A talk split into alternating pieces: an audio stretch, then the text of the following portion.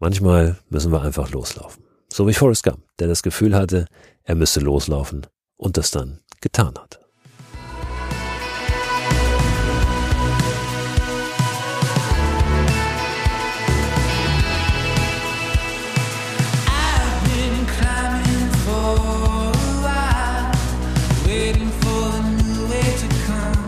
Herzlich willkommen bei Frei Raus, dem Podcast für mehr Freiheit und Abenteuer in unserem Leben.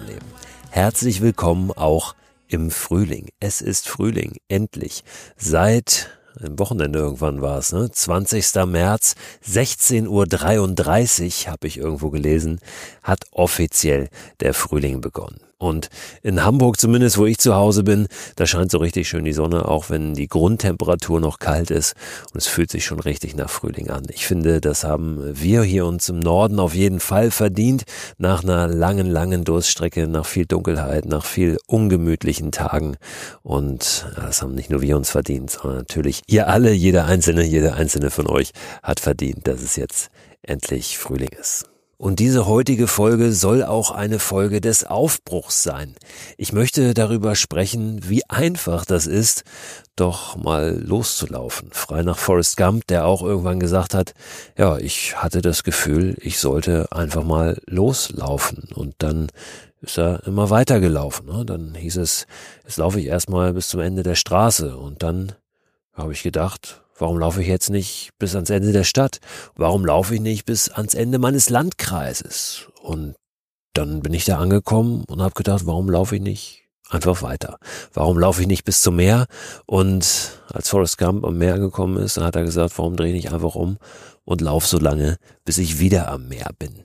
Nun soll es heute nicht darum gehen, dass wir Weltrekorde aufstellen und äh, durch ganze Kontinente rennen, sondern einfach um dieses Gefühl des Losgehens, des Loslaufens.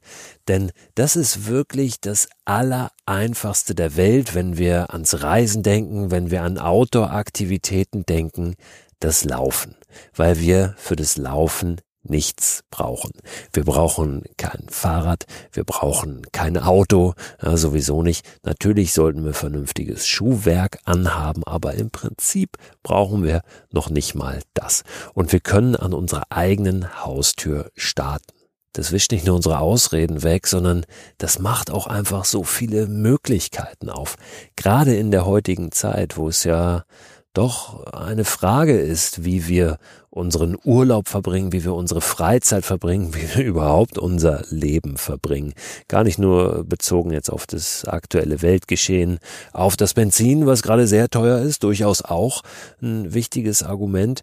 Ähm, Corona, was gerade ist, ja, wo wir uns vielleicht nicht irgendwo in Verkehrsmittel reinsetzen wollen, ähm, da ist das draußen sein, auch Wege zurücklegen, zu Fuß, vielleicht auch Alltagswege, vielleicht den Weg zur Arbeit, durchaus auch nochmal von besonderer Relevanz. Aber natürlich auch vor dem Hintergrund, wie gehen wir mit den Ressourcen unserer Erde um, wenn wir an die Urlaubsplanung denken. Wie, wie machen wir das jetzt zum Beispiel in diesem Jahr? Ich habe diese Frage immer wieder selber auch auf dem Tisch. Wir sprechen auch gerade darüber, was wir in diesem Sommer machen und diskutieren das durchaus heiß, das Thema. Und ähm, ja, da müssen wir uns, glaube ich, alle äh, mit beschäftigen, mit dieser Frage. Natürlich können wir aber auch völlig unabhängig von der großen Urlaubsplanung einfach heute loslaufen oder morgen früh und dann morgen Abend wieder zurück sein zum Beispiel. Also diese Idee wirklich mal versuchen auszuprobieren auch, ähm, ja, Wanderschuhe anziehen. Es müssen noch nicht mal Wanderschuhe sein. Es können ganz normale Tonschuhe sein, einen kleinen Rucksack packen und losziehen. Entweder mit einem konkreten Ziel oder auch ohne eins. Es gibt in den großen deutschen Städten zum Beispiel durchaus Wanderwege beziehungsweise um diese Städte herum, die viele gar nicht kennen. Hier in Hamburg ist das der Grüne Ring, in Berlin gibt's den 66 Seen Wanderweg, der ist relativ lang, weil Berlin ja nun auch sehr groß ist und dieser Wanderweg in einem ordentlichen Radius rund um Berlin führt, der ist mehrere hundert Kilometer lang. In Hamburg ist dieser Grüne Ring 100 Kilometer lang. Es gibt in Köln zum Beispiel den Grüngürtel-Wanderweg, das sind, glaube ich, so gut 60 Kilometer. Dann gibt's noch den Kölner Pfad, der hat ein bisschen größeren Radius, das sind so ungefähr 170 Kilometer. In Frankfurt gibt's auch äh, eine Möglichkeit, auf so einem grünen Ring rund um die Stadt zu wandern. Also es gibt viele Möglichkeiten äh, für Rundwanderwege, aber natürlich auch für viele, viele andere Wege. Ich finde es auch immer eine tolle Idee, ans Meer zu laufen, entweder zum Sonnenaufgang oder Sonnenuntergang. Kommt natürlich ein bisschen drauf an, wie weit das Meer entfernt ist. Aber ich habe ja hier auch in vorherigen Folgen immer wieder schon auch Ideen geteilt für solche Wanderrouten, ähm, die wir machen können. Und, und da gibt's einfach unfassbar viele Möglichkeiten und da kommt es auch ein Stück weit auf unsere Kreativität an. Wir können natürlich auch einfach uns eine Rundroute um unseren Wohnort einfach mal suchen. Ne? Wir können äh, die ziehen auf einer Karte mit einem Zirkel oder ja, einfach mal schauen, wie lange würden wir das denn vielleicht schaffen? Was ist so ähm, ein Tick außerhalb unseres Komfortbereichs? Und uns das mal vornehmen für einen Tag. Jetzt Anfang April beginnen auch wieder die Mega-Märsche. Das ist eine Veranstaltungsreihe der Mega-Marsch, wo es darum geht, in 24 Stunden 100 Kilometer zu wandern, was echt ein richtiges Wort ist. Das habe auch ich noch nie gemacht an einem Stück. Es gibt auch immer eine abgespeckte Variante, da geht's dann um, ich glaube, 60 Kilometer in 12 Stunden oder so. Und äh, die beginnen jetzt wieder, diese Veranstaltung. Gibt's mehrere in ganz Deutschland auch. In Hamburg ist der Kickoff sozusagen und der findet jetzt am 1. April Wochenende statt. Also auch das ist eine Möglichkeit, sich da mal ähm, ja, es geht ja gar nicht ums Messen, aber doch selbst herauszufordern und vielleicht dann auch in einer Gruppe unterwegs zu sein. Bei diesen Veranstaltungen bilden sich immer wieder auch so kleine Wandergruppen, wo man dann eben nicht ganz alleine diese äh, Kilometer macht.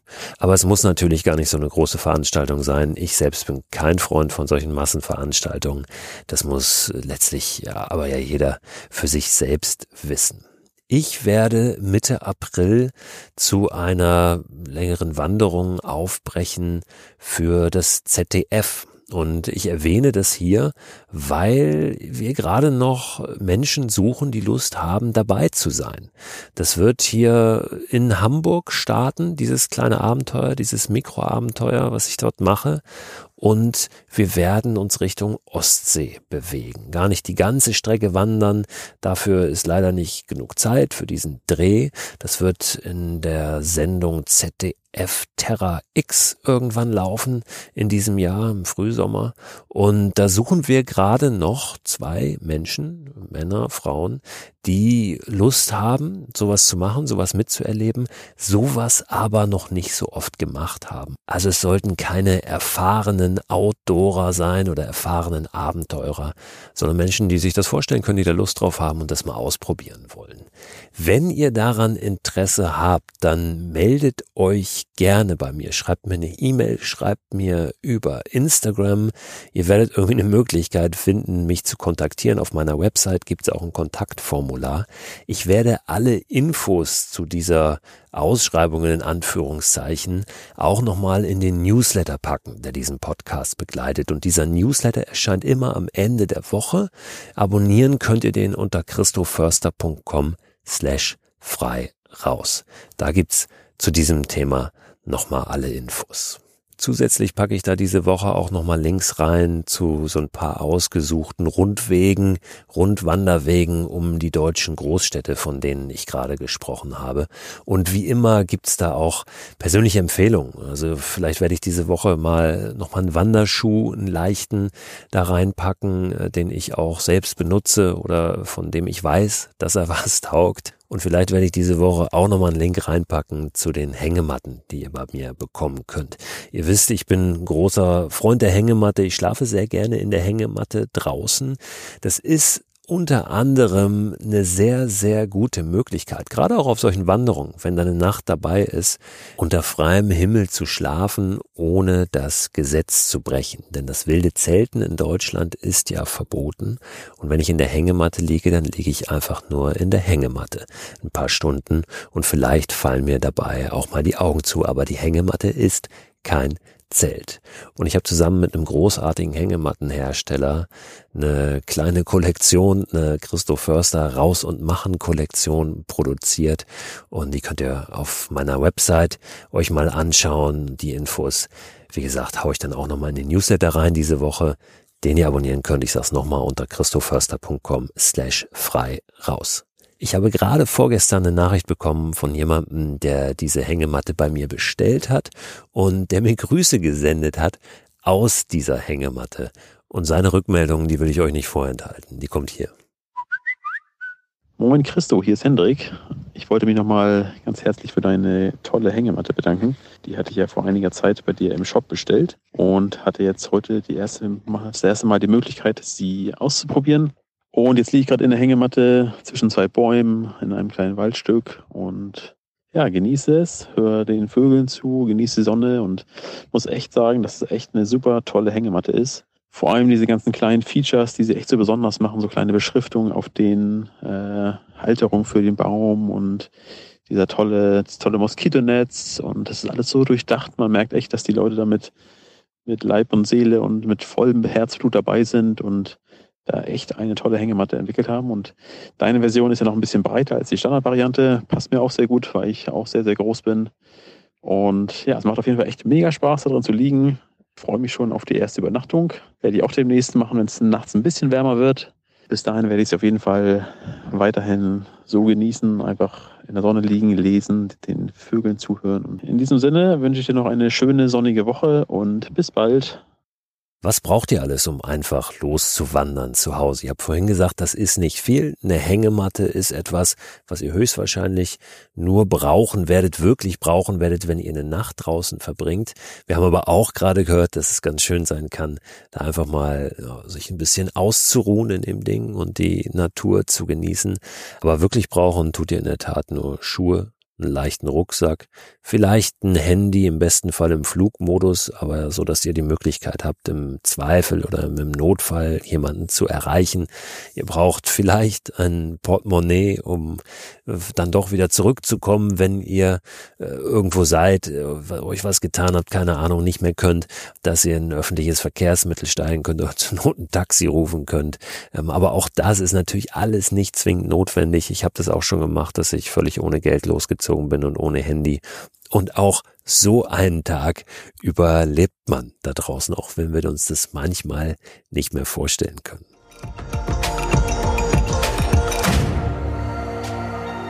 Ich bin ehrlich gesagt gar kein so großer Wanderer. Ich habe das nie so richtig gerne gemacht, lange am Stück zu laufen. Nun war ich ja im vergangenen Jahr unterwegs von der Zugspitze bis nach Sylt.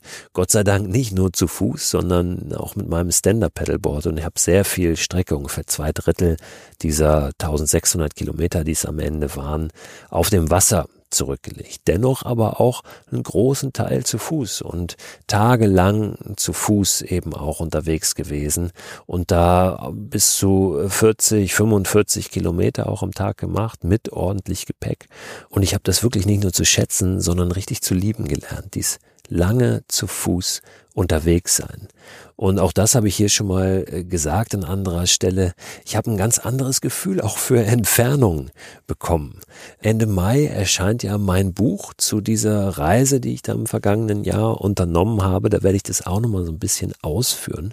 Und dieses Buch lese ich nächste Woche als Hörbuch ein. Das heißt, es wird es dann nicht nur als Printversion geben, sondern auch als Hörbuch. Und da ich das nächste Woche einlese, dachte ich, ich muss mich ja schon mal ein bisschen warm lesen und möchte euch einen kurzen Abschnitt daraus äh, ja heute mal vorlesen, um das zu üben. Und es ist genau der Abschnitt, in dem es auch nochmal um dieses Relativieren von Entfernungen geht. Kurz zur Einordnung, das, was ich da beschreibe, das habe ich relativ zum Ende meiner Reise erlebt, schon in Schleswig-Holstein. Ihr werdet vielleicht ein paar Ortsnamen auch erkennen dort. Es ähm, hat sich rund um Schleswig, Kiel abgespielt, da die Ecke. Und da hatte ich schon eine ganze Menge Kilometer in den Beinen, aber auch schon unglaublich viele tolle Momente gesammelt. Vergeblich habe ich auf einen Tag mit weniger oder ganz ohne Wind gehofft. Ich weiß, dass es diese Tage hier zu jeder Jahreszeit gibt, aber momentan geht es drunter und drüber. Heute weht es aus Südwesten, also ablandig.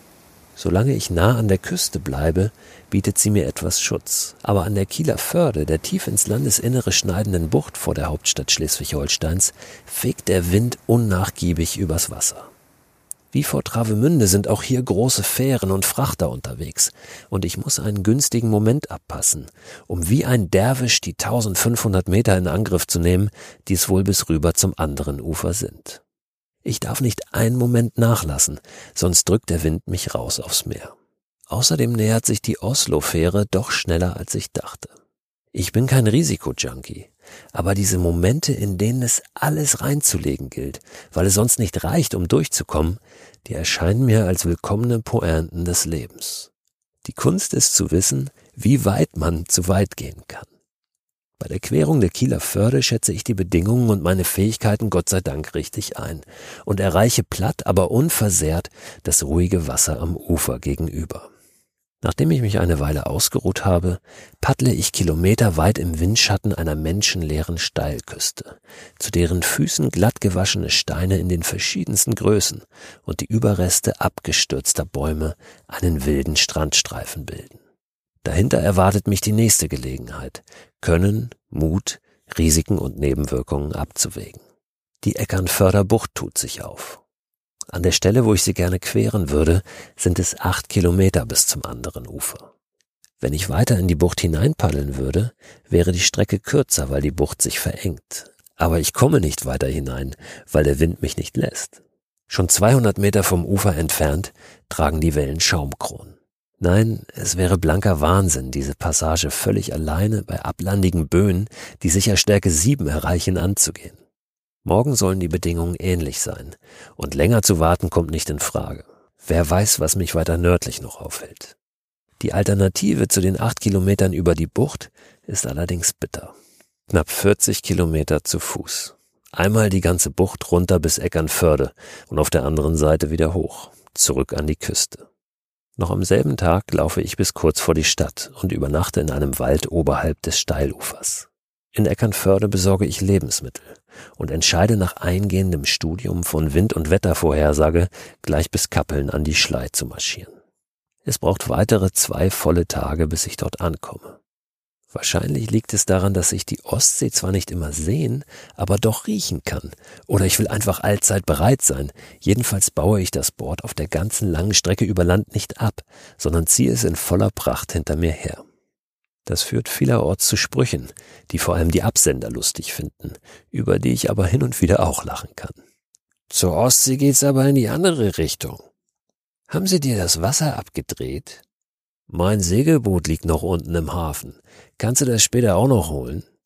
Ganz nüchtern betrachtet ist es ja schon ungewöhnlich, wenn du in deinem kleinen Kaff ein ganzes Stück entfernt vom nächsten Gewässer am Gartenzaun stehst und mit dem Nachbarn quatschst und dann wie aus dem Nichts ein Typ vorbeischlappt, der ein meterlanges Board mit schwerem Gepäck hinter sich herzieht. Aber meine Relationen haben sich verschoben.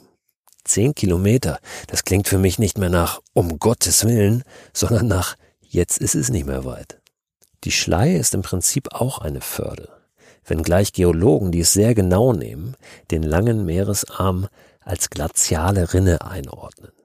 Während der letzten Eiszeit wurde sie nicht von Gletscherzungen, sondern von Schmelzwasser geformt. Wie große Teile Schleswig-Holsteins gehörte die Region vor rund 1300 Jahren zu Dänemark. Für die Wikinger war die Schlei ein wichtiger Wirtschaftsweg. Ganz am Ende des 40 Kilometer langen Meeresarms, dort wo heute Schleswig liegt, unterhielten sie einen wichtigen Handelsposten, Heiterbu. Von dort sind es nur 16 Kilometer bis zur Träne, auf der Schiffe über die Eider bis zur Nordsee fahren konnten. Trotz dieser 16 Kilometer, die sie auf dem Landweg überbrückten, war das für die Wikinger eine weitaus interessantere Variante, von der Ostsee auf die Nordsee zu gelangen, als hunderte Kilometer weiter nördlich durch den Skagerrak zu müssen. Ich überlege ernsthaft, ob die alte Wikingerroute auch für mich Sinn ergeben könnte, lande aber wieder bei meinen Bedenken zum tagelangen Paddeln auf einem Meer, das bei Ebbe komplett trocken fällt. Ich quere die Schlei in Kappeln über eine Klappbrücke. Immer um Viertel vor wird sie auf Anforderung 15 Minuten lang für durchfahrende Schiffe geöffnet, was vor allem die vielen Touristen entzückt, die durch den alten Fischerei- und Hafenort streifen. Ja, das ein kurzer, exklusiver Auszug aus dem Buch Abenteuerland, das dann Ende Mai erscheint. Das soll es für heute schon gewesen sein. Die wichtigste Botschaft der heutigen Folge noch einmal einfach loslaufen. Mal gucken, was da draußen wartet und vor allen Dingen, was passiert, wenn wir das tun. Und oft denken wir auch, das geht gerade nicht, das haut nicht hin, ich muss noch dies, ich muss noch das. Manchmal müssen wir einfach loslaufen. So wie Forrest Gump, der das Gefühl hatte, er müsste loslaufen und das dann getan hat. Ich danke euch fürs Zuhören. Macht den Newsletter mal auf diese Woche und hört gerne nächsten Donnerstag wieder rein zur neuen Folge von Frei Raus, dem Podcast für mehr Freiheit und Abenteuer in unserem Leben.